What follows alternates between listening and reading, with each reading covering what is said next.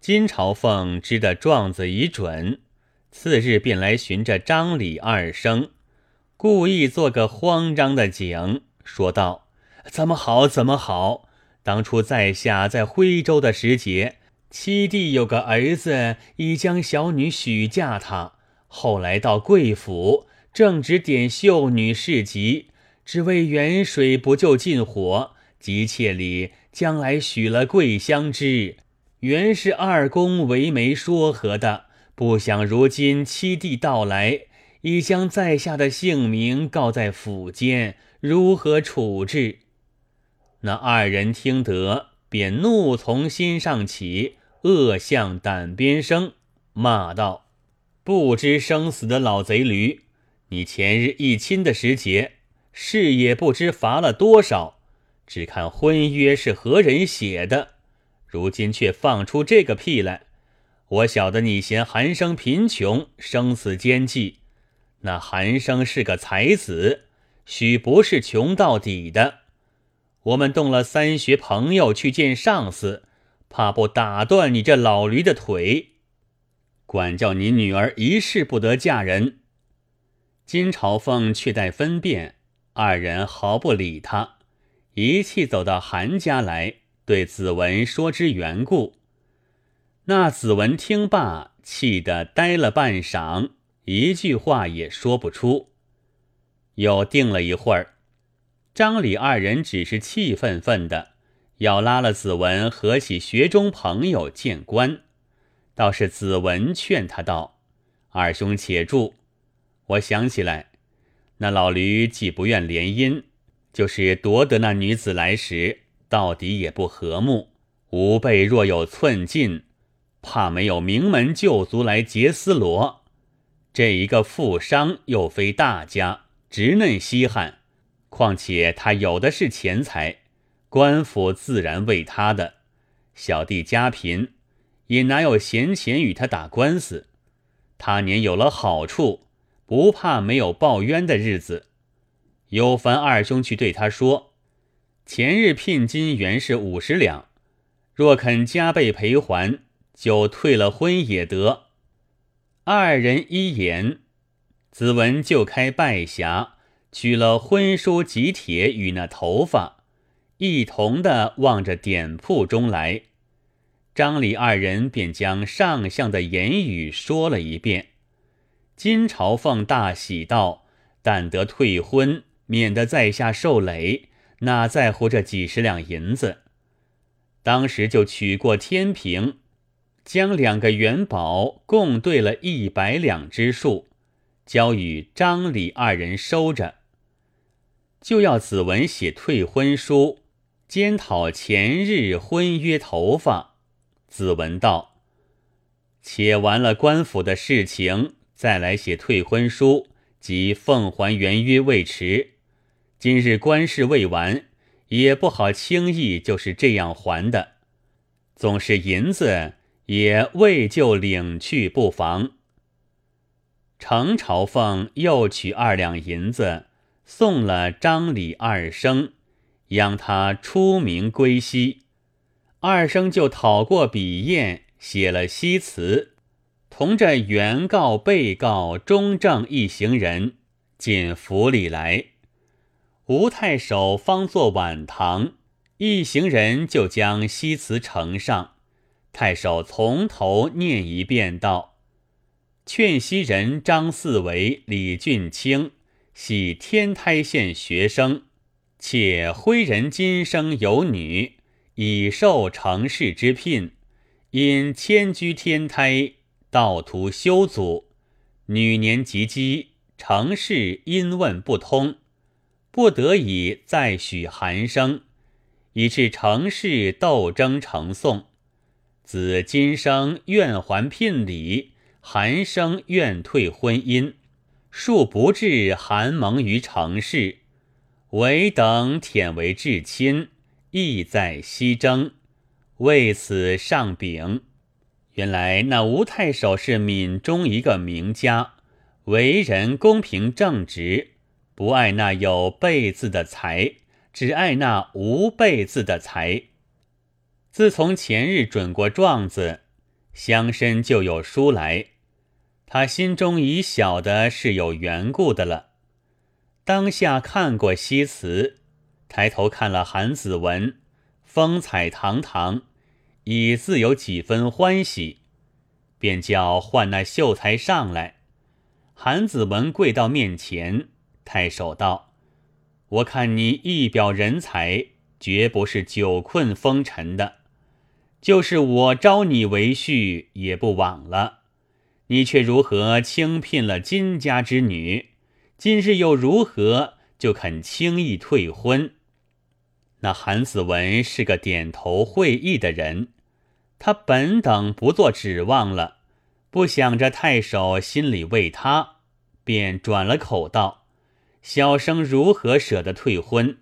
前日出聘的时节，今生朝天涉事，有恐怕不足为信，复要今生写了亲笔婚约，张李二生都是同意的。如今现有不曾许聘他人据可证，受聘之后。”又回却青丝发一缕，小生至今藏在身边，朝夕把玩，就如见我妻子一般。如今一旦要把萧郎做个路人看待，却如何甘心得过？城市结姻从来不曾见说，只为贫不敌富，所以无端生出是非。说罢，便噙下泪来。恰好那几帖婚书头发都在袖中，随即一并呈上。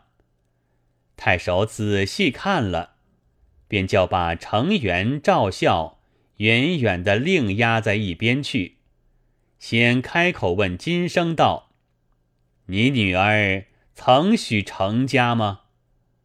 金生道：“爷爷实是许的。”又问道。既如此，不该又与寒生了。今生道，只为点秀女事急，仓促中不暇思前算后，做此一事，也是出于无奈。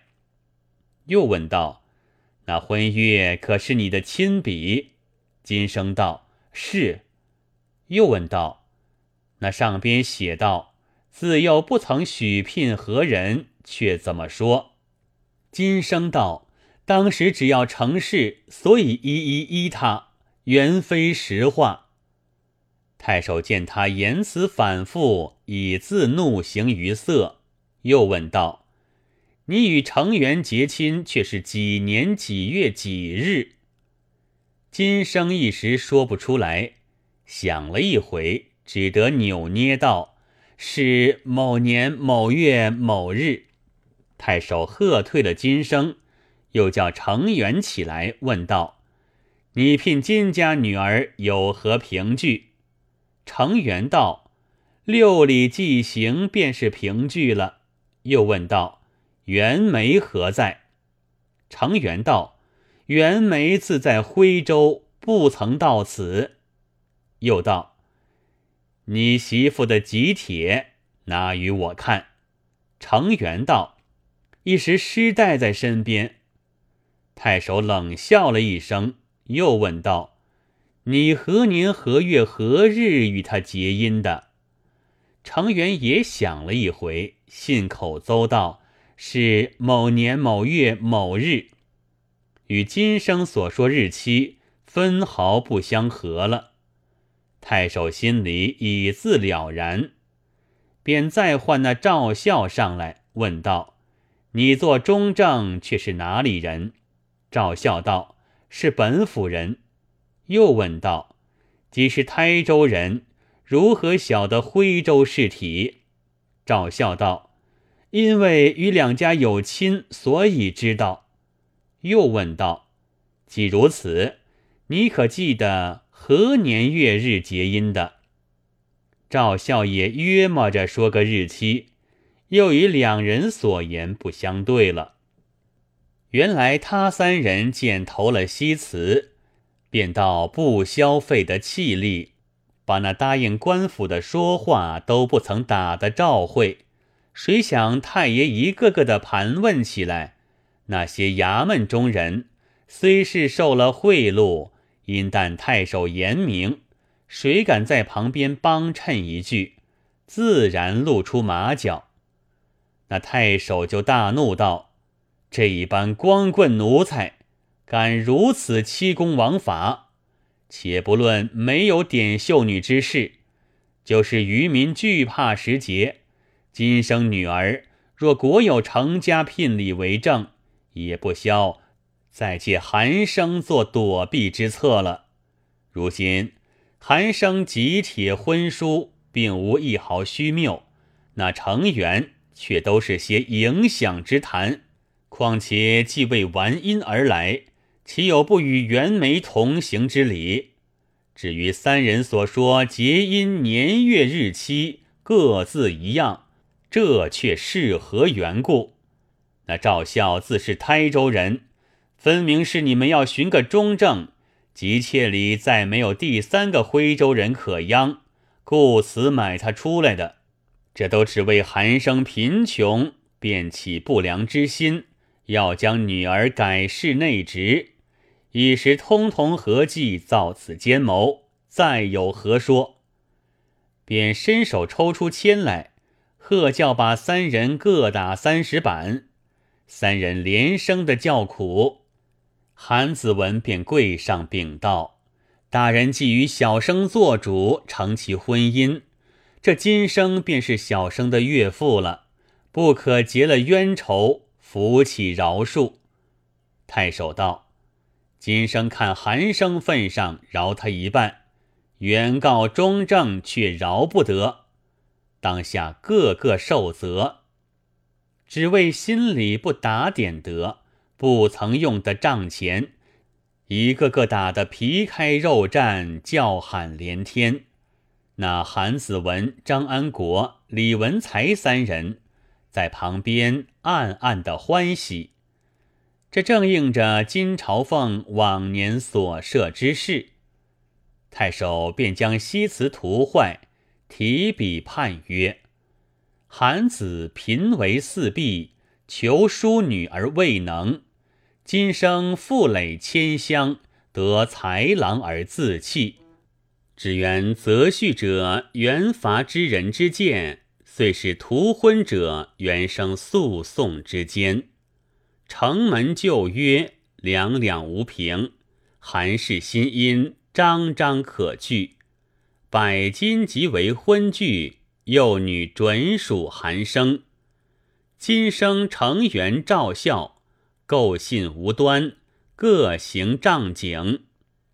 判毕，便将吉帖婚书头发一齐赋予韩子文。一行人辞了太守出来，程朝凤做事不成，羞惭满面，却被韩子文一路千老驴万老驴的骂。又道：“做的好事，果然做的好事。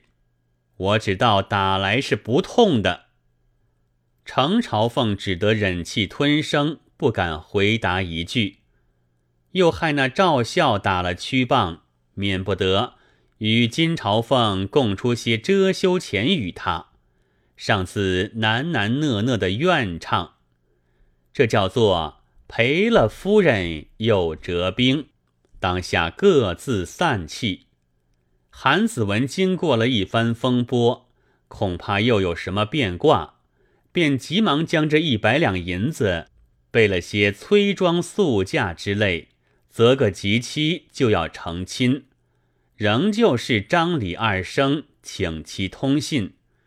金朝奉见太守为他不敢怠慢，欲待与舅子到上司做些手脚。又少不得经由府县的，正所谓敢怒而不敢言，只得一一听从。